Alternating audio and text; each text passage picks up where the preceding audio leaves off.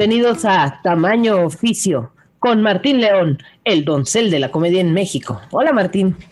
Hola, y déjenme introducir a mi co-host. Ella es Mónica Jane, la lesbiana más profesional que yo conozco. ¿Cómo estás? Muy bienito. Bien, bien. Bien, sí.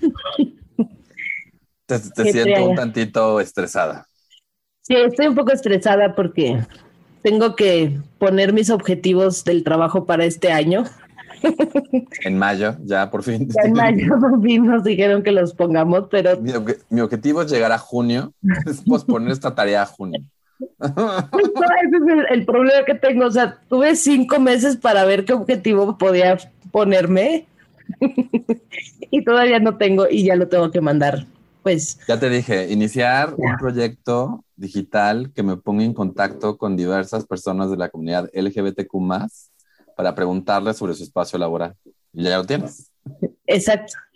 Bueno, ya hice algo así con un objetivo. no diré más porque de pronto mi jefa puede escuchar este podcast. sí, así esto se va a editar. Pero bueno, lo vamos a lograr, Martín. Y pues cuéntame, ¿qué noticias nos traes tú? ¿O qué noticia más bien? Traigo un par de noticias sobre personas, celebridades que salieron del, del closet. Oh. Una de ellas es Demi Lovato, que acaba de salir del closet como no binaria y eh, diciendo que va a usar pronun pronombres they, them en inglés y pues en español eso es ella. Y pues salió del closet en su podcast y lo que está diciendo es que pues espera que esto sea de ayuda a otras personas para, para que salgan de sus respectivos closets, que vivan auténticamente su vida. Otra persona que también reveló una información de ellos fue Billy Porter, que sale en Pose, que es actor en, en, en, varias, en varias series, y salió del closet como VIH positivo. Billy Porter pues, es una, es una persona mayor y pues lo bueno de, o sea, ya vivir con VIH, siento que la gente, hay mucha gente que aún lo ve con mucho estigma, pero pues de verdad ya no es lo que, la, la, sentencia ah, no. que antes era. Ya, no, ya la, es... la calidad de vida de, de, los pacientes con VIH ha mejorado muchísimo, mm. llevando bien su tratamiento y demás. Sí. Y pues yo espero que esto ayude a que más gente, pues, eh, especialmente los fans de Billy Porter, que por medio de posts y así, pues han, han, han encontrado mucho, pues, muchos seguidores, pues que se, den cuenta que de eso, o sea, que no, no es una sentencia de muerte y que, y pues los mensajes importantes eh, de vivir con VIH, que este, indetectable, es intransmisible y que no hay razón alguna. Si no vas a discriminar a una persona por ser homosexual, si no vas a discriminar por ser bisexual y no la vas a discriminar por ser trans, tampoco la vas a discriminar por ser no binaria, en la publicación de Demi Lovato abajo había, y en, y en las publicaciones que han salido de Demi Lovato en otros medios, hay muchos comentarios bastante no atinados al respecto de ella, que, que, que se burlan de su apariencia, que se burlan de, de, del concepto de no binario. Y además, pues tampoco vas a discriminar a alguien por su estatus de VIH. Creo que está padre que estas, eh, que tanto Billy como Demi hayan salido de sus respectivos closets para dar visibilidad yo siempre he dicho que cuando tienes el privilegio de salir del closet, es muy importante que lo hagas. Muy bien, Martín. Pues yo, yo traigo una ¿Qué noticia. serio fue? ¿Qué sería fue esa presentación así de? Sí. Me yo como en Canal 5 al servicio de la comunidad. Sí, me puse muy seria. sí. Ok, Martín. No estás tan seria cuando hago anuncios así de... prohíben a la gente casarse y chiste, chiste, chiste. Pero bueno, es que yo no traigo como una, pues así como, no sé si es como, no sé si es como buena mala noticia, creo que es como mala noticia tirada, o sea, porque al final... Eh, Hay niveles. Exacto, pero al final es como ah, lo mismo de, de la lucha que muchos dicen, ya para qué pelean qué, pues entonces aquí esta es la respuesta, ¿no? Eh, salió en, esta, esta la vi en Telemundo Y dice, la comunidad LGTB más de México exigió este lunes, Día Internacional contra la Homofobia, la Transfobia y la Bifobia, el fin de los crímenes de odio después de que el país registrara al menos 79 asesinatos contra el colectivo a pesar de la pandemia de COVID-19. Entonces, pues vaya, para los que preguntan por qué seguimos luchando, aquí está la respuesta, ¿no? A pesar de una pandemia y, y a pesar de lo que se está pasando a nivel mundial, pues la homofobia, la transfobia, la bifobia, la este, interfobia y todas las fobias que acosan a nuestro colectivo, pues siguen presentes y siguen matando gente. Sí, en realidad tengo, quiero que estoy viendo cómo hacer un, un, un, contenido sobre eso, sobre la homofobia y la lesbofobia, etcétera, que, que creo que tener tantas palabras de repente no es, o sea, no nos ayuda a hablar del tema porque es un tema muy extenso y de repente tener que pausar a hacer como la lista de fobias, como que nada más distrae, siento, cuando... Claro. Además, como que diluye, ¿no? Las, las cifras se pueden diluir muy fácil porque dicen, eh, si se enfocan en, en, un solo en un solo concepto de fobia de, ah, lesbofobia, y entonces nada más fueron tres. Ah, pero ya cuando vas sumando a cada uno de los este, miembros de este colectivo, pues ya no es como, como pues tan ¿no? Exacto. Y yo creo que sí es una, una mejor palabra que homofobia, porque la homofobia ya como que la gente solo lo, lo conecta con eh, actitudes de discriminación hacia personas, hombres homosexuales, cisgénero. Entonces sí creo que hace falta una palabra que entendamos como inclusiva de todas discriminaciones a personas que no son heterosexuales cisgénero, pero pues no hemos llegado a ella. hay gente que dice LGBTQ-fobia, que... Mm, no, By the way, sí, este lunes 17 de mayo fue el Día Internacional contra la Homofobia, eh, Transfobia, Lesbofobia, etcétera algunas personas aprovecharon para usar, para decir cosas, para decir sandeces en Internet, pero bueno, ¿qué día no es aprovechado para decir sandeces en Internet? No, y fíjate que las cifras, o sea, que, que, tengo aquí es de las mujeres trans volvieron a ser como las víctimas más numerosas, con 43 transfemicidios, eh, seguidas de los hombres gays con 22. Entonces, eh, pues, lo que hemos platicado aquí, ¿no? No está padre, hay que cuidarnos entre todes para que, para que no, pues no permitamos.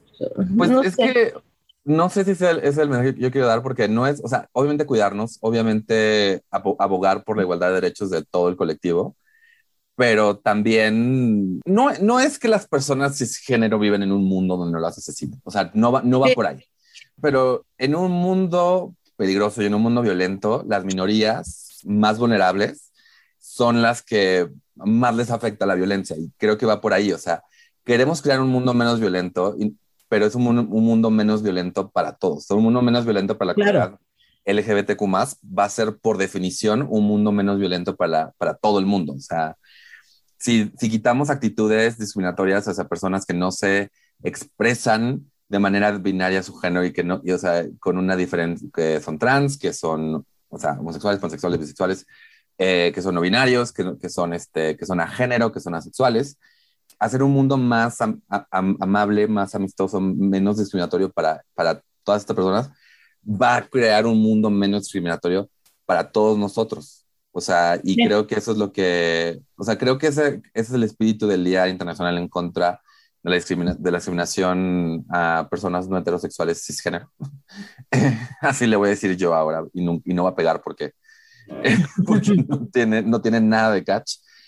Pero justamente yo, yo creo que va por ahí. O sea, creo que luego, luego, la gente heterosexual como dice, ah, pues eso no, es, no tiene nada que ver conmigo. Más allá de decir, ay, pues por mí no hay pedo que se casen, ¿no?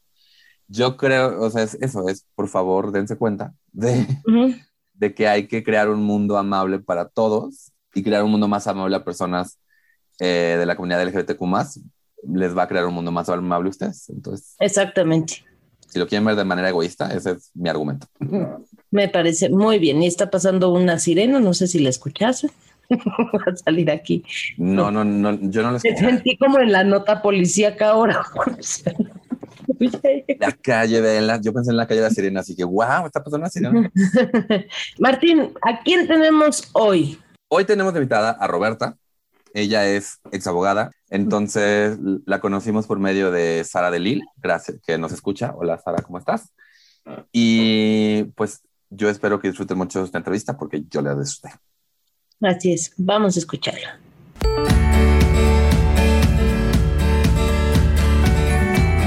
Ok, empezamos introduciéndote a la audiencia. Por favor, tu nombre, a qué te dedicas ahorita y eh, cualquier información que quieras, que creas pertinente. Ay, hola, soy Roberta y ahorita realmente no estoy trabajando en lo material y pues soy abogada de profesión, si se puede decir, que justo estoy dejando eso un poco de lado ahora. Y pues ya, estoy muy tranquila de estar aquí y pues viendo a ver qué sale de todo esto. Muy bien. Roberta, eh, ya nos dijiste, estás dejando de ser abogada y estás buscando tu, tu nuevo camino.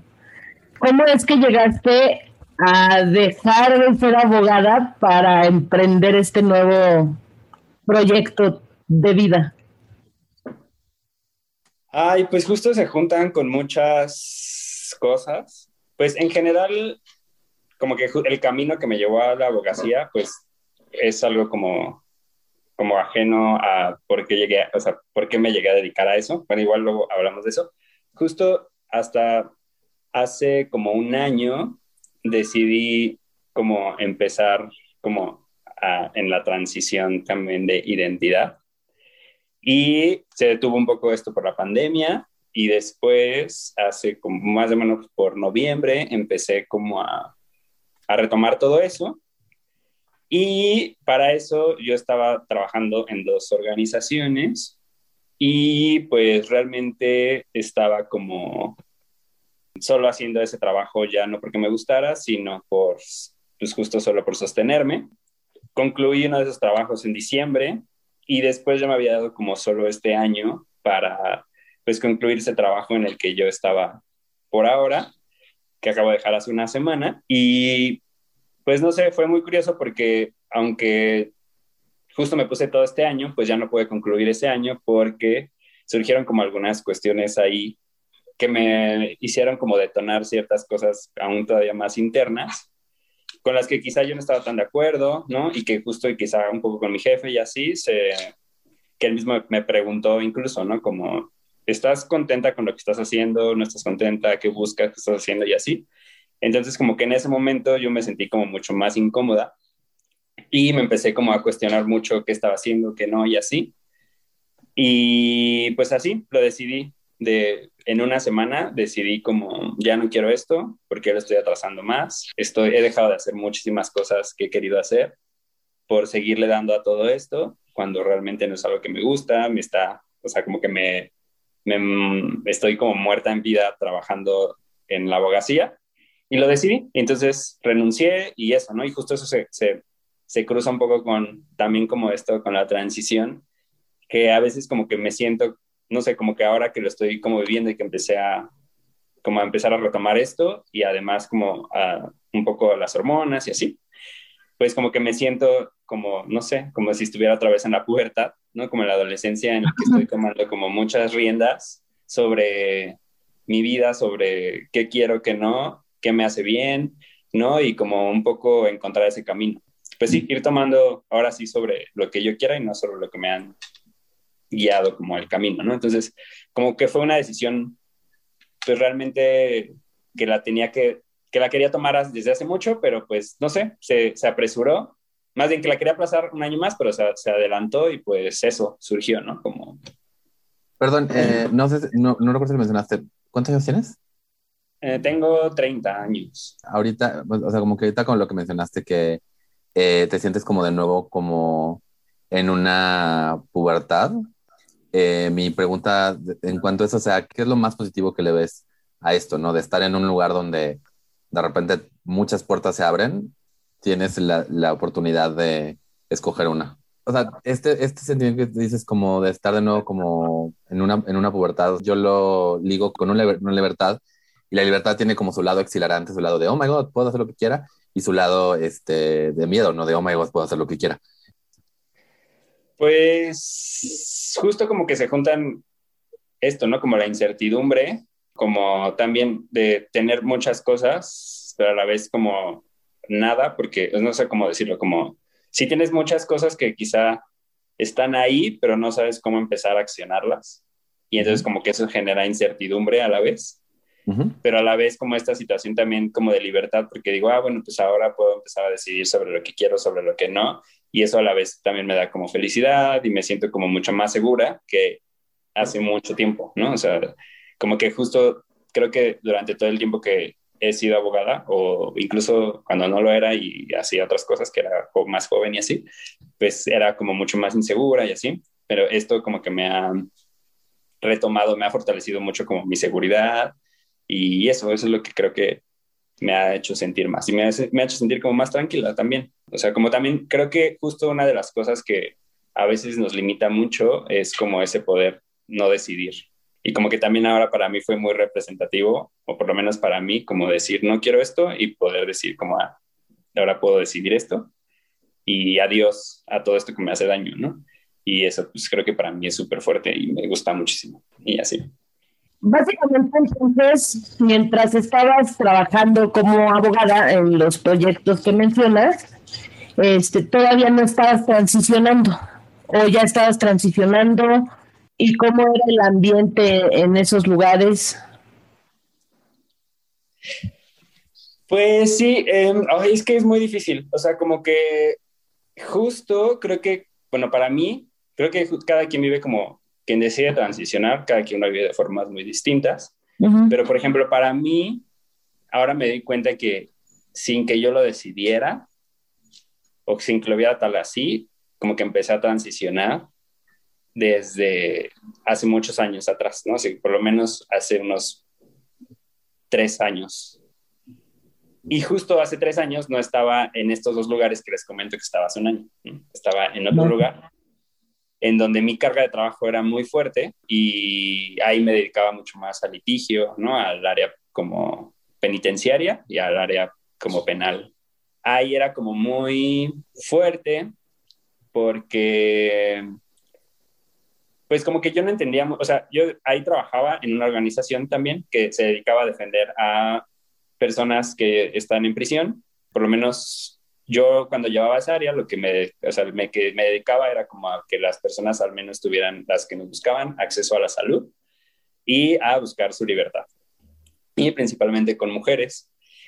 Y en algunos casos llevaba casos de personas con discapacidad en prisión y así. Entonces, como que para mí era muy fuerte porque además en, ese, en esa organización eran, la mayoría eran mujeres.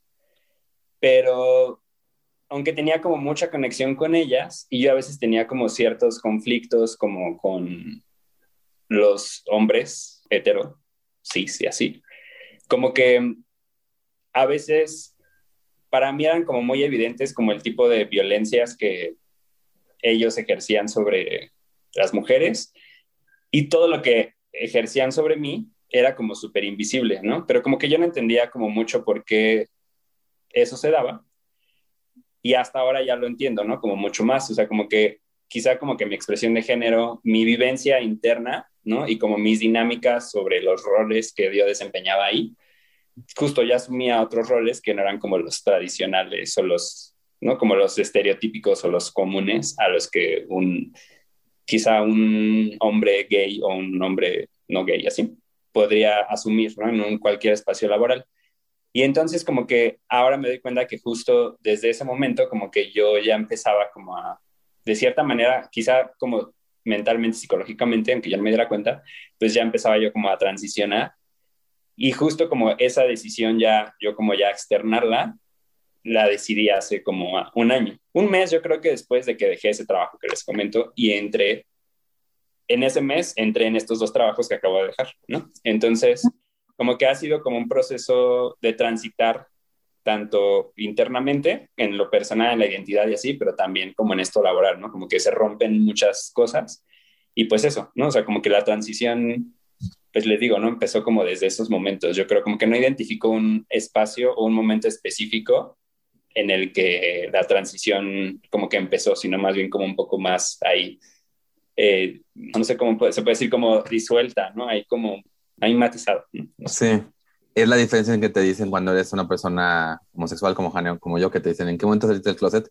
Pues sí, hay un momento donde sales del closet, pero eso no significa que no haya habido todo un proceso previo a ese, a ese, a ese como momento. Como dices, o sea, ya, ya estás consciente o pues con, tratando de ser tratando de, dar, de darle ese espacio a tu, a tu identidad, ¿no? Exacto. Em, y justo con eso, por ejemplo, si me, así si me permites un poco. Claro, por favor.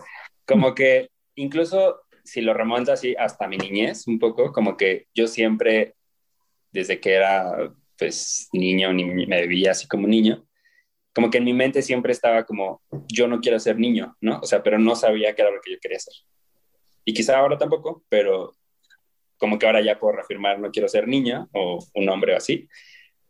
Pero en ese momento me daba mucha, como mucha ansiedad, como pensar en el ser lo que representaba ser un niño, ¿no? Entonces como que eso, para mí, quizá desde ese momento, no es que haya empezado la transición, pero por lo menos ahí había como algo que me metía en la cabeza.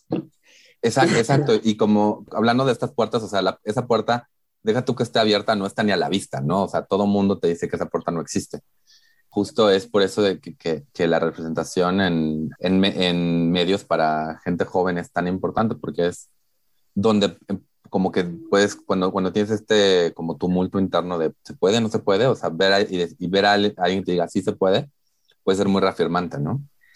retomando lo que decías de, de tu camino, eh, ya que estamos hablando de tu, niñez, cuando eras más joven, ¿qué querías ser de grande y cuáles son tus pasos hacia donde estás ahorita? Pues cuando yo era joven, realmente en la, en la prepa, que justo cuando te dicen tienes que decidir qué hacer con tu vida, y que yo creo que es el peor momento en el que te pueden decir qué quieres hacer, pues no sé, yo quería bailar, ¿no? O sea, yo quería dedicarme a danza contemporánea y así, y eso era lo que yo quería hacer. Y pues al final no lo hice, pues justo como por todo este miedo que te, que te meten, ¿no? O sea, incluso me acuerdo perfecto que en esos momentos yo iba al psiquiatra y el psiquiatra justo con mis papás me decía como, o sea, que te piensas poner este mallas y un tutú y no sé qué y así, ¿no? Y como que todo ese poder psiquiátrico ahí sobre ti diciéndote. Entonces, pues como que justo por muchas de las cosas pues lo dejé y para eso pues yo iba muy mal en la escuela y pues no sabía qué elegir, ¿no? Entonces como que malamente, no sé, no sé ni por qué se me ocurrió preguntarle a mi maestro de matemáticas con el que era que me llevaba y decía, oiga, no sé qué voy a hacer con mi vida, este, ¿qué estudio? Y me dijo, ay, pues deberías estudiar derecho, yo creo que a ti te iría bien. Y pues ya, o sea, eso lo decidí y dije, ah, bueno, pues sí, está bien, porque aparte ni siquiera sabía si iba a salir de la escuela. Y pues ya, esa fue la opción que dije, bueno, voy a estudiar derecho. Y ya, empecé a estudiar, me quedé, empecé a estudiar derecho y todo fue un proceso muy rápido, porque incluso cuando entré a la universidad, pues dije, ay, pues lo que quiero hacer es salir de esto lo más pronto posible y voy a echarle ganas, voy a estudiar y voy a titularme por promedio. Y ya, entonces, como que las cosas se fueron dando muy rápido en eso y terminé estudiando derecho solo porque las cosas me llevaron a eso. Y como que en algún momento sí me puse a investigar y dije, ay, bueno, estaría muy chido, como que empezar a pues, defender a gente y ayudar lo más que se pueda y ver cómo desde esto pues puedo hacer cosas muy interesantes, este, y desde siempre me llamó mucho la atención como esta parte de, o sea, como que yo no podía entender como por qué la gente iba a prisión, ¿no? O sea, como que la prisión en general se me hace un espacio muy feo de poder, horrible. Y eso, ¿no? Entonces, como que para mí eso quizá era lo único que me llamaba la atención del derecho y ya, que pues, quizá podría ayudar a gente a salir de prisión. Y ya, eso, eso me llevó a terminar ahí. Mencionaste que la pandemia fue como, o sea, que entre todo, o sea, como que en estos años donde, o sea, como que ya oficialmente iniciaste con, con tu transición, la pandemia, o sea, como que metió ahí un frenón. Si eso, si eso fue el frenón, ¿qué fue el, el, detonante? Porque mencionaste que, o sea, que hubo un detonante que, que, dijiste, ¿no? Que hasta eso de repente, como dices, hasta se un año, ya, o sea, yo como que ya tengo que dejar este trabajo, buscar, buscar este camino. Como cuál fue el detonante de eso? ¿De dejar el trabajo? Sí. Ay, es que aún no sé si puedo hablar tanto de eso, Pero bueno, o sea, hay cosas con las que yo no estaba de acuerdo. Entonces expresé mi opinión y entonces, justo en ese momento cuando expresé mi opinión, que estaba justificada, yo pienso, porque yo decía que ciertas acciones que se estaban haciendo eran gordofóbicas. Ok. Y que esas acciones, que aunque tenían buenas intenciones, y las leyes que se estaban promulgando y ese tipo de cosas que se estaban tratando de incidir para que se lograran, para mí eran gordofóbicas y entonces, o sea, a mí no se me hacía bueno, y entonces tendríamos que empezar justo a empezar a ver otras maneras en las que podríamos incidir para eso, ¿no? Y que empezar a, a tratar de ver con otra gente y así, que viviera esa situación. Y en ese momento quizá me empecé a sentir como muy cuestionada sobre mi posición sobre ese tema sobre por qué piensas eso, por qué no sé qué, y como mucho, mucho, mucho, mucho, mucho, mucho, mucho, me empecé a sentir abrumada. Después de eso empezó a hacer como esta pregunta, ¿no? O sea, como quizá desde la buena intención de, oye, ¿estás contenta con lo que estás haciendo aquí? No, sí, y así. Ok. Y entonces eso empezó a detonar sobre mí. Dije, es que esto no puedo, o sea, como no puedo, o sea, sí me interesa seguir siendo abogada o no. Bueno, ya sé que no, debo de seguir en esto y esperarme un año más, porque esto ya me está consumiendo y no puedo seguir trabajando en algo que aún me pesa más, ¿no? Y después de eso, como que aún yo, justo como que me sentí cuestionada sobre mi posición sobre ese tema. Me empecé a sentir cuestionada sobre mi posición sobre ese tema. Y yo decía que, o sea, yo decía, pues es que aunque yo veo las cosas un poco desde lo trans, no puedo negar que justo a las personas que tienen una condición de obesidad o de gordura, como se quieran nombrar, ¿no? También hay una, una, como una posición de, eh, de, control sobre esos cuerpos, ¿no? Al igual que lo ha habido sobre la trans.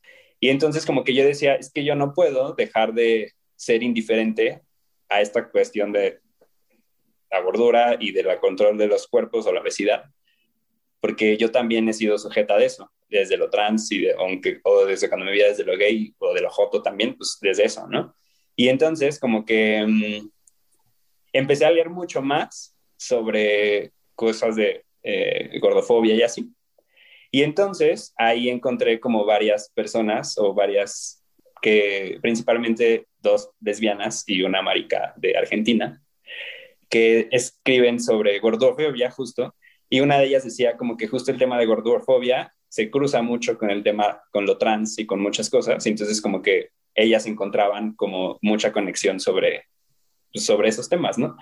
Y entonces como que justo yo dije, es que yo no puedo seguir siendo partícipe de esto un poco, aunque sé que todo ese trabajo que se hace es muy importante y lo que están haciendo esta organización es muy importante y he aprendido muchísimo, pero pues quizá mi visión ahora no se conecta sobre con eso, ¿no? Y tengo que partir. Y en eso me empecé a cuestionar mucho más, mucho más, mucho más. Y ya fue cuando yo tomé esa decisión y dije, pues no puedo ser, porque pues no me sentí también justo en eso cómoda cuando me sentí súper cuestionada sobre por qué mi posición sobre eso y sobre tener otra vez que validar porque yo no estaba de acuerdo sobre el control de los cuerpos que se estaba haciendo aunque a mí no me atravesara. Y ahí decidí, dije, pues ya no, hasta aquí.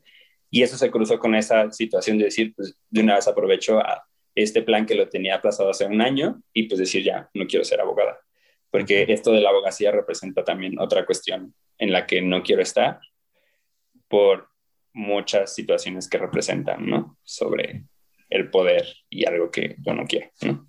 Si me deja robarte otra pregunta, Han.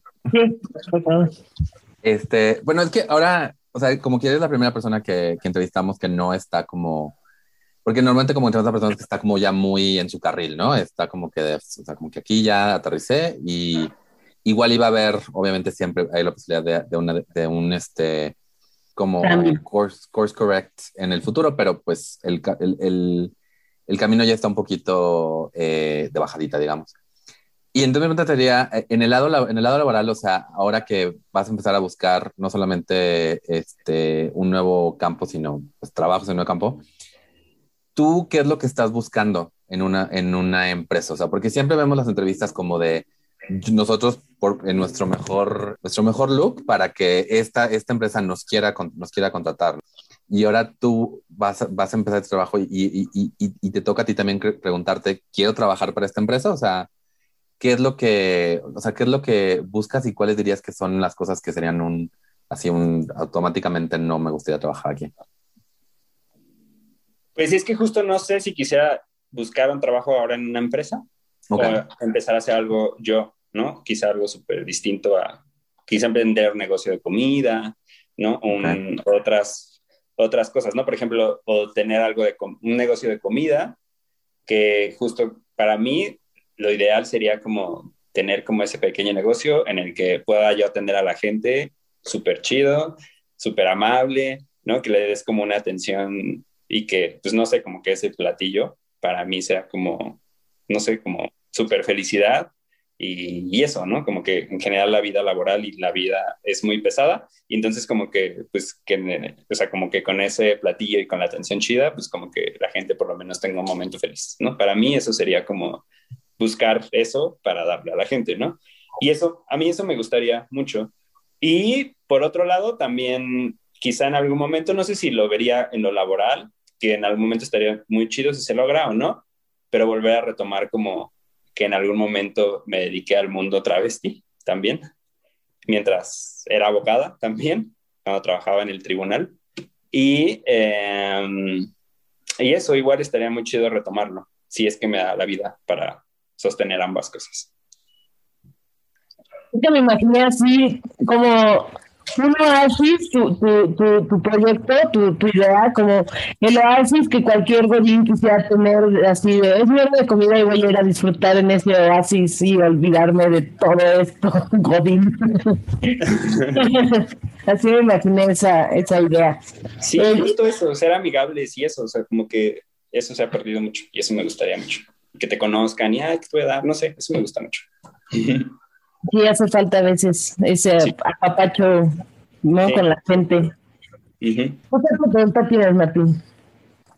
Pues justamente, igual y si, si es este, si no es el lado de la empresa, lo que estoy, y corrígeme si estoy mal, algo que hemos, que hemos visto mucho aquí es que encontrar tu trabajo, eh, entre comillas, ideal como persona LGBT, es una persona, es un trabajo donde te sientes sientes que puedes ser auténticamente tú mismo. O sea, o sea, obviamente todos tenemos nuestro yo laboral y, y yo fuera del trabajo porque pues cada quien tiene 80 mil máscaras, pero donde no tienes que, donde, quieres esa comodidad de que yo muestro lo que quiero mostrar y no me da miedo que la gente se, se entere de que soy una persona LGBT por miedo al, a, a, la discriminación, ¿no?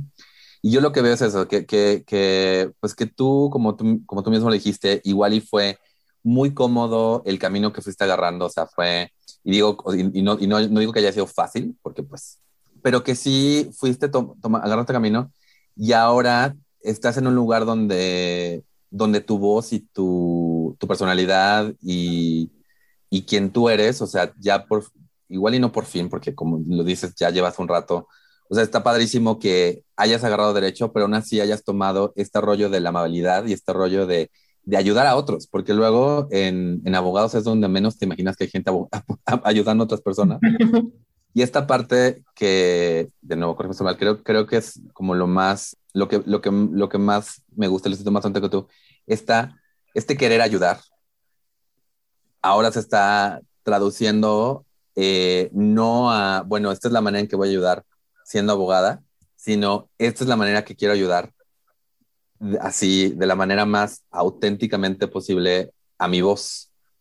Que justo, o sea, por ejemplo, cuando en los trabajos que he tenido como abogada, no siempre, principalmente en los dos primeros que tuve, bueno, en dos, no en los dos primeros, pero en dos trabajos, nunca, o sea, no me viví ni como joto gay, ni como trans, porque justo en esos espacios no se podía, ¿no? Ni siquiera incluso en la universidad, que eso ya, cuando me empecé a vivir así, ya fue casi al último, porque justo, ¿no? Como que hay muchas situaciones como de machismo y de mm, LGBT-fobia. Incluso me, cuando empecé la universidad, o cuando cruzaba la universidad, estaba como todo este tema del matrimonio, de la adopción y así. Y mis compañeros se daban unas discusiones de, o sea, horribles, ¿no? Entonces, como que justo esto pues yo en la universidad no tenía tantos amigos, entonces como que no me sentía como tan segura y más porque justo en la, en la niñez pues sufría mucho bullying así, entonces como que nunca me, en esos espacios nunca me podía vivir eh, como muy, pues sí, abiertamente. Después en los dos otros dos, en los, esos trabajos que les cuento, pues tampoco, porque sí era como muy, este, como régimen así súper duro. La heteronorma que le dicen. Pero horrible, ¿no? Y patriarcal, así muy feo. Y ya después, cuando empecé a trabajar en una organización de derechos humanos, que fue la que más he durado, y en donde trabajaba este tema de cárceles, justo ahí no tuve ningún problema. Ahí solo me vi, les digo, como desde lo gays, de lo joto y así, no tanto de lo trans, aunque ya había empezado un poco esto de la transición como interna. Pero mi más grande problema era cuando me tenía que relacionar como con autoridades, ¿no? O sea, sí era súper fuerte como, a diferencia de otros abogados, ¿no? Abogados, me tenía que yo imponer muchísimo más y tenía que ser mucho más dura y tenía que casi, casi, ¿no? Gritar y poner, o sea, no, no gritar, pero sí como ser más firme porque pues no te hacen caso, ¿no? O sea, incluso recuerdo una anécdota muy específica de una vez que yo tenía que ir a un MP con un compañero que ese compañero pues es hetero, cis, así, ¿no? Todo un señor. Yo era su jefa. Justo fuimos al MP y a él lo dejaron pasar a ver al chico que íbamos a ver y a mí no. Y ahí se cruzaron un montón de cosas. Supongo que pues por mi vivencia de pues que no soy así el abogado que va, ¿no? Que en esa época no era el abogado que iba y que súper masculino, ¿no? Y que además se vestía súper formal y así, además la edad y todo eso, ¿no? Entonces como que ahí pues no me dejaban entrar y no creían que yo era abogada y así, entonces me tuve que poner, imponer muchísimo más que mi compañero, ¿no? O sea, mi compañero no le costó nada de trabajo poder entrar y hacer lo que tenía que hacer, siendo que incluso yo era su jefa, ¿no? Y en muchas ocasiones, aunque íbamos juntas, le hacían más caso obviamente a él que a mí. Entonces como que justo mi más grave problema siempre fue con las autoridades. ¿No? Y siempre, siempre, siempre, siempre, ¿no? Y en el sistema penitenciario, pues ni se diga. Como que aún más, ¿no? O sea, con los custodios, ¿no? O sea, era como un tema súper fuerte. Y así, ¿no? O sea, como que a veces sí tenía como hacer, que hacer ese passing, ¿no? De no ser tan amanerado lo que sea. Y un poco resguardarme, porque pues sí, también un poco por seguridad y, y eso, ¿no? Por lo que implican muchas cosas pero en general como que justo con mis compañeras de trabajo, pues en eso sí, no, no. Cuando ya estaba en esa ONG, pues sí, no, y en las, ahora que estuve en las últimas dos, pues tampoco, ¿no? O sea, todo siempre fue súper bien y así. Pero las autoridades, pues sí, no, eran horribles, ¿no? Para poder yo hacer mi trabajo muy chido. ¿Y esas autoridades te pudiste enfrentar?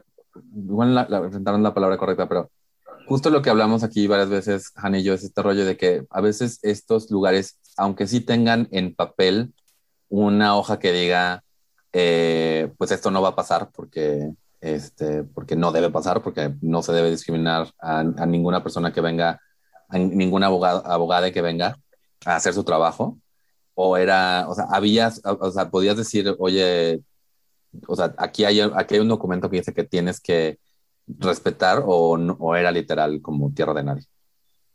Pues no, no había nada, o sea, como que pues no, y más creo que ni siquiera pensaba como en eso, ¿no? Como que me respetaban quizá a mí, sino más bien que lo que me interesaba justo era que saliera los asuntos y que eso de que no saliera era porque a mí no me hacían caso por ser tal y así. Entonces decía, o sea, más bien como que abogaba más un poco por las personas y ahí era donde yo me perdía, ¿no? Y como que ahí perdía como quizá todos esos cuidados y no había esos papeles así que tú digas, ay, es que tal, aunque quizá estuviera ahí pegado de no se discrimina a nadie por no, o sea, afuera de los reclusorios hay letreros enormes, ¿no? De no se discrimina a nadie por no sé qué, cuando pues obviamente eso no pasa, ¿no? Y es súper invisible. Y quizá, y justo lo único que me pasó, por ejemplo, en el ámbito ya de compañeros, en esa ONG que les digo, sí había un compañero que era así, europeo y todo, que era el que más como que, pues, no sé, se robaba mis ideas, mi trabajo y así y que es justo lo que suele pasarnos a, a las mujeres, a mucha gente también, a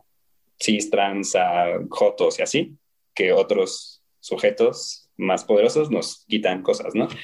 Y entonces como que justo ahí fue como en el momento en el que más ahí sí vivía como esas situaciones, ¿no? Como de, como que son invisibles, ¿no? Y como que no son tan directas, o sea, no te dicen, te discrimino porque eres joto, porque eres gay, así, ¿no? Sino como que ejercen cierto poder porque saben que lo pueden ejercer, ¿no? Porque ya lo tienen desde siempre, entonces como que a partir de eso, como que te quitan ciertas cosas y es muy invisible, ¿no? Y como que les digo, en ese momento había, era una organización que había muchas mujeres y como que las cosas que quizá este sujeto le hacía a ellas, ¿no? Eran súper eran super visibles y así, y sí eran cuestionables. Pero, por ejemplo, lo que a mí me llegaba a hacer a mí, pues era invisible porque ni siquiera yo podía decir, no, es que tal, tal, porque a mí me seguían leyendo como hombre, aunque saben que era foto y que era feminado, lo que sea, pero pues no les atravesaba que eso también intervenía en el poder que podía ejercer sobre mí, ¿no? Entonces como que eso, pues creo que sí es súper importante hablar de eso, ¿no? De esas cuestiones que son súper invisibles, porque ahorita ya es como todos, hay todos,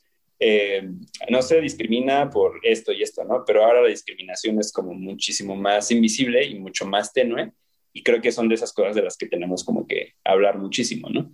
Sí. Y la famosa interseccionalidad que le dicen. Ajá, y así. Yo trabajé algún tiempo, ya hace muchos ayeres, en un despacho de abogados y justamente te iba a decir, oye, a mí me llevé la impresión de que en general eran muy machistas. De hecho, mi papá era abogado y se me hacía muy machista. Y sí, LGBT fóbicos, ¿no? Les cuesta como mucho trabajo y sí son machistas, patriarcado, heteronormados, todo y hace como muy difícil la, la vida a los demás, que son diferentes a ellos. Exacto.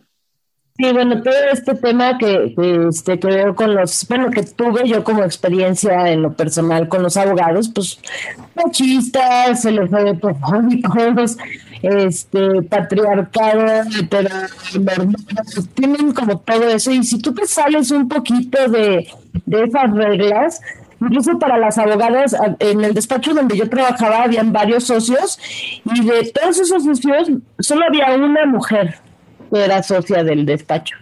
Voy en fuera eran puros hombres, ¿no?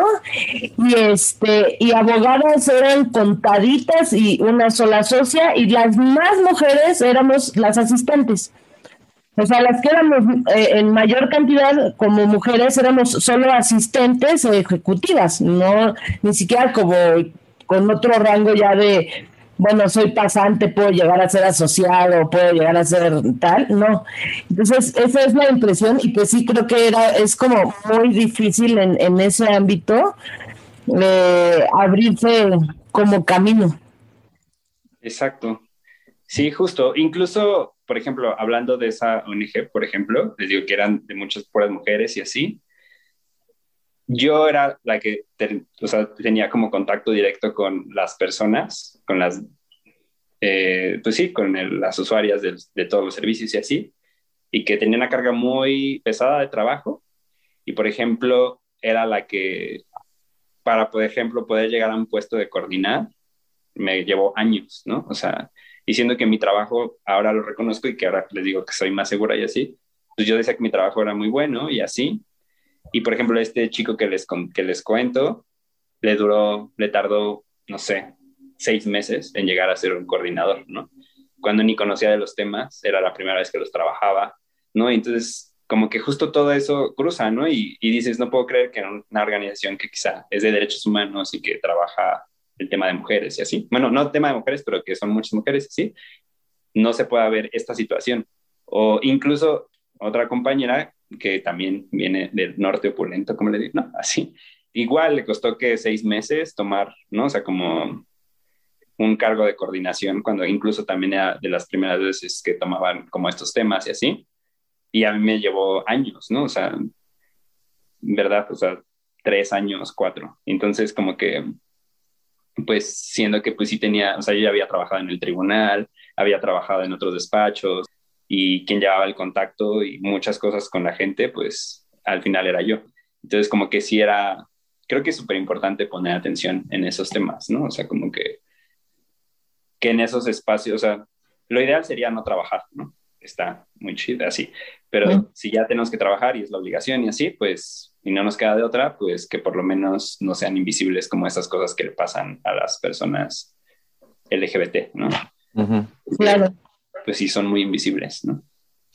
Sí, algo que, que luego es frustrante para mencionar a personas que no, que no lo viven, o sea, ya sea, y aquí estoy, estoy aquí, estoy tomando igual un, manto que no me pertenece, pero cuando las mujeres explican a hombres o cuando los homosexuales les, explicamos a, a, gente, bueno, los que somos abiertamente homosexuales en nuestro trabajo, eh, le explicamos a personas este, heterosexuales ese rollo de que eso, o sea, que tú, tú dices, estoy haciendo mi trabajo, estoy, estoy dando lo que, todo lo que puedo dar y más, y aún así como que el nivel de entrada que te piden a ti parece ser mucho más alto que el de otras personas.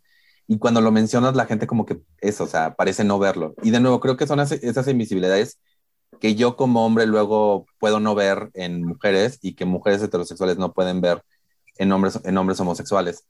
Em, o sea, uno intenta no, no estar ciego al, a los problemas de, de otras personas, eh, y creo que de nuevo, o sea, hemos visto que tú eres alguien que, que, que se ha esforzado por, por, este, por ver eh, y tratar de ayudar a, gente que lo necesita.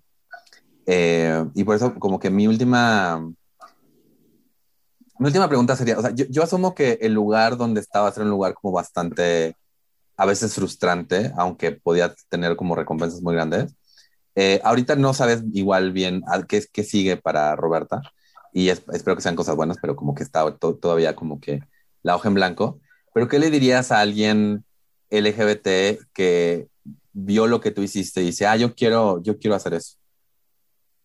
Es que no sé, o sea, como que, pues que confíen en ellas, ¿no? O sea, que no dejen que su seguridad se las aplasten, sus conocimientos y todo lo que saben, su experiencia. O sea, especialmente a las personas trans, no binarias y así. Yo creo que la vida nos ha hecho ser muy observadoras y tener como mucha experiencia sobre muchas cosas, de, o sea, como vivencias, ¿no? También, y que eso también nos da como un plus muy especial y somos personas súper especiales. Y que, pues eso, que no dejen que nadie les aplaste su dignidad, aunque sé que es muy difícil y que ahora, después de mucho tiempo, yo lo puedo decir y, fue, y quizá si me lo dijeran hace 3, 4 años diría, ay, no me estoy diciendo esto, ¿no? Pero pues ahora que lo puedo decir, como que, pues sí, confíen en sí mismas, ¿no? O sea, en lo que saben y que, pues quizá todo esto que les hacen sentir a veces de ser, o sea, que quieren aplastar sus inseguridades y así, digamos, su seguridad y generarles inseguridades es porque las otras personas quisieran ser tan especiales como ustedes, ¿no? Entonces, para mí, que confíen en ellas mismas. Muy bonito. Me gusta, me gusta eso. De verdad. Oye, pues, este, ya estamos llegando prácticamente al final, entonces viene mi pregunta. pues, si existiera un genio de la lámpara maravillosa LGTB ¿qué deseo le pedirías? Ay. Mm. Ay, es muy difícil. Porque podría decir que... Lo que tú quieras. Borrar todo lo que... Como todas las violencias que viví en la niñez, pero creo que eso también me hizo ahora justo eso, ser más observadora y mucho más especial y cuidadosa de muchas cosas. Ay, ya sé, creo que que mi mamá pudiera aceptar todo este proceso de transición que estoy viviendo y que lo pudiera vivir con ella lo más plenamente posible. Y eso. Y creo que eso sería como lo mejor y no pediría más. seguro, seguro tendrá que pasar. Sí. Paciencia. Llevan sus procesos los padres, pero venga. A veces es lento, pero. Mi papá no me importa si lo pasa conmigo o no, pero mi mamá siento que sería lo mejor. Sí, claro pues de verdad, ojalá, porque, porque yo creo que lo, que no se dan cuenta luego los padres al no estar con nosotros durante estos procesos es que de verdad se, pierden de, algo muy, muy bonito. De, realmente conocernos, básicamente. Exacto. Y se arrepienten. Bueno, la mía se arrepintió. está conmigo. En ¿Pero ya? Ya, ya, ya está Ay. conmigo y todo, pero mira, por eso te digo, a veces nos quisiéramos adelantar un poco más, que fuera un poco antes las cosas, pero bueno, al, al final ahí están y bueno, Sí. solo es dejarlos también vivir sus procesos. Muchas gracias, Roberta. Roberta. No. A ustedes. De conocerte. Te mando un abrazo. Igual. Aquí estamos siempre. Exacto. Igualmente, Y pues te deseamos lo mejor y cuando abras tu fonda nos invitas. Va, Ah, sí, claro. va, muy bien, me parece. Muy bien. Voy a aprovechar para cerrar mi ventana. Detrás de mi ventana. Martín, ¿qué te pareció la entrevista? ¿Qué te llevas? Pues eh, antes que nada me llevo eh, un sentimiento bonito de ver una persona que está pues descubriéndose y que eso pues da miedo y tiene sus retos, pero pues también está padre ver cómo es una persona de principio, es una persona que, por ejemplo, en el tema gordofobia, hablamos de las fobias al principio del episodio, luego mucha gente como dice, ah, no, cuando se habla de body positivity, cuando se gordofobia, como que mucha gente está, dice, ay, o sea, nada más quieren, nada, nada más quieren este, llamar la atención. Y está padre ver que encontró la, la fortaleza de, de, de plantarse y decir, no, no, no, no estoy de acuerdo con esto. Y, y pues eso, o sea, creo que me, dio mucha, mucha ilusión. Y pues le deseo, y pues sí, Roberta, te, te deseo lo mejor. Espero, espero que todos tus planes tengan éxito y que los que no, no tengan éxito te enseñen lecciones para que el siguiente sí tenga éxito. ¿Y tú? Justo, bueno, este, la determinación de Roberta es algo que, que me inspiró para una como, o sea, la forma en que se está construyendo, ¿no? Que te dijo que está como en construcción. Me dejó una tarea que poco a poco estoy trabajando, que es este, como de construirme. Y hay, porque hay cosas que a veces no te das cuenta que, que vienes cargando y que no tendrías por qué estarlas cargando, ¿no? O sea, Sí, eh, y, y que podrías, a veces hasta por miedo, porque sí hay cosas que de pronto cargamos un poquito por miedo a soltarlas. Entonces esa determinación me inspiró y bueno, estoy haciéndome la tarea de irme deconstruyendo y, y este y pues después ser como Sí. una Jane fortalecida, justamente lo que tenía como justo, justo porque luego hay una tendencia a creer como que ya, o sea, ya, ya, ya aprendí. Y, ya salí del lo- closet, ya en mi casa todo el mundo lo sabe, mi trabajo chido ya. Y no, no, no, no. Justamente me hizo pensar en todo eso, Roberta, y también le deseo todo lo mejor a Roberta y estoy segura que va a llegar lejos esa mujer. Sí, sí, sí, sí. Manténnos al tanto. Igual y luego podemos hacer, ya, ya que ya que tenga más, o sea, más en mente ya. Si quieres regresar, Roberta, a otra Por favor, eres, esta es tu casa. Martín, ¿y qué nos tienes de recomendación para este, para este episodio? ¿Sabes qué vi? Y si no lo has visto, por favor, tienes que verlo. Vi El baile de los 41, Ah, sí, la Que quería ver, la, bueno, la quiero ver. que ya está en Netflix. Sí, sí, sí. Entonces, este, la verdad, estoy muy contento de haberla. O sea, es una película muy bien hecha. Muy bien hecha, los vestuarios increíbles, eh, los sets increíbles, todo, toda la historia, la verdad es que una historia trágica. No, espero que eso no sea spoiler alert para nadie, porque el, el baile de los 41 no termina con fuegos artificiales, gente. Pero la verdad es que es una, una historia muy bien contada.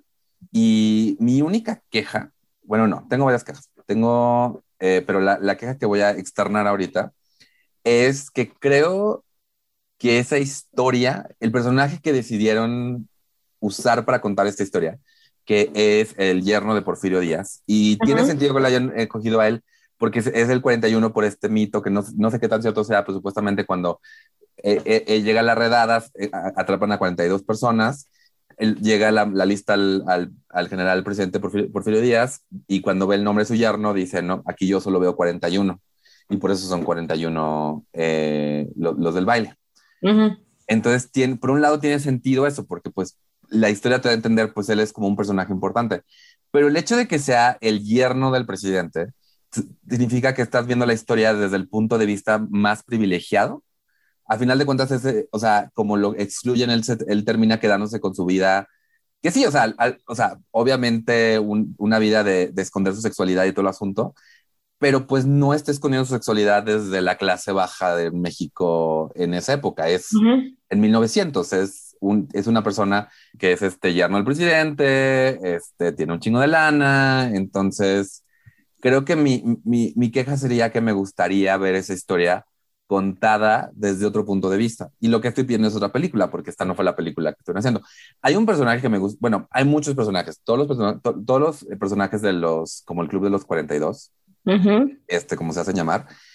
Hay varios que se me hacen como muy interesantes, las actuaciones están muy buenas, este, hay algunas decisiones de fotografía que yo cuestiono, pero no, no, no, pero la verdad, véala. Pero sí creo que esa historia ha sido mucho más interesante y mucho más impactante desde el punto de vista de uno de los personajes, que al final, que las consecuencias de sus actos no es nada, o sea, Métete al closet, pero sigue con la vida que llevabas, ¿no? Básicamente. Entonces la recomiendo mucho y por favor apoyen el cine mexicano. Entonces eso es. El Baile 51. Lo recomiendo bastante. Perfecto, me gusta. Pues bueno, Martín, yo te voy a contar que este fin de semana me da pena decir lo que estuve viendo. ¿Qué viste? Después del baile del 41. no, o sea, es que estuve viendo la serie de Luis Miguel. Ok. La segunda temporada. Yo no soy como muy fan, la verdad, pero a Ana le encanta. Entonces, bueno, me estuve enterando ahí de, del chisme y lo único que puedo decir es que se me hace tan vacío ese amigo. yo, honesta, esto es una anti-recomendación porque yo no la he visto. Exacto. Y no la planeo ver, pero yo como que sí digo, ¿qué puede haber en la vida de Luis Miguel que no puedan contarme en un documental de dos horas? Ah, sí, claro, por supuesto. O sea, sí, esa como anti-recomendación, pero habrá a quienes les gusta y la verdad es que es lo único que pude ver. Y, y lo único que te, o sea, lo único que te deja ver esta serie es, pues, pobre cuate que está tan hueco y tan vacío en su vida y cómo actúa con los demás, pues es el reflejo de su no sé cómo decirlo, ¿no? De su vacío, de su falta de alma, no sé. Entonces, este, pues eso es lo que estuve viendo, la verdad. Y pues eso es, eso es lo único que puedo comentar esta vez para nuestro pues, bello podcast. entonces tu tarea es ver el Valer 51 y decirme. Sí, la voy a ver, la voy a ver. Por supuesto que la voy a ver para sanar mi alma. o ver la de Selena mínimo. La de Selena, la empecé a ver, pero me pasó lo mismo que tú, que dices, ¿qué más puedo ver aquí que no sepa?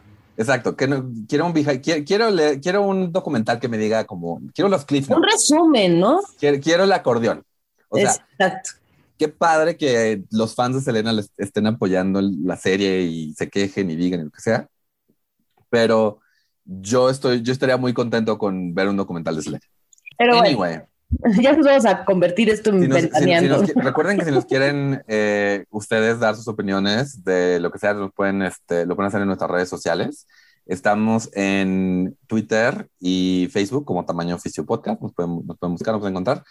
Eh, así que, por favor. Y, y pues también ya saben que si que si conocen a alguien o si ustedes quieren compartir su, experiencia, eh, por favor déjenos un, mensajito, ya sea en Twitter o en Facebook o en nuestras redes sociales de, de Jane y las mías. Y nosotros, eh, pues ahí nos ponemos en contacto para, para la entrevista.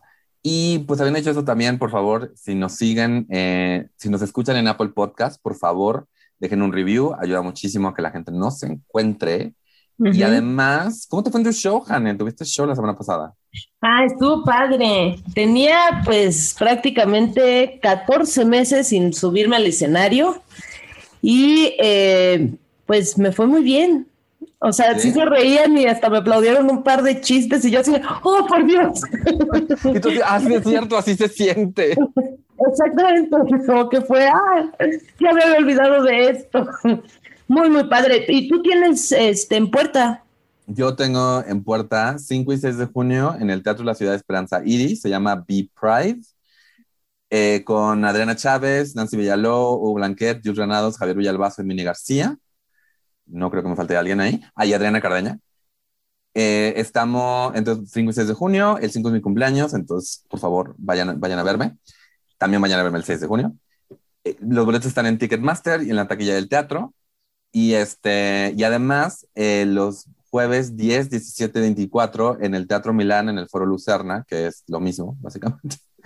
Eh, está True Colors, que es un, somos varios comediantes LGBT.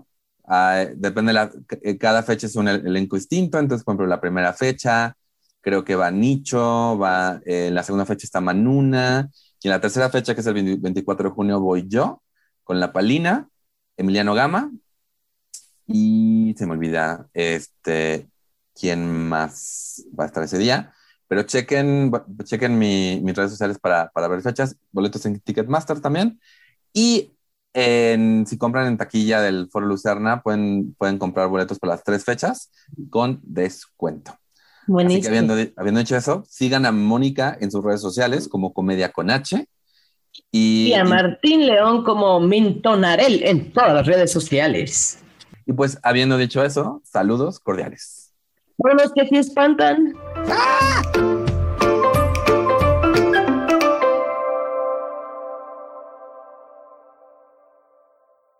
Me encanta el gritito.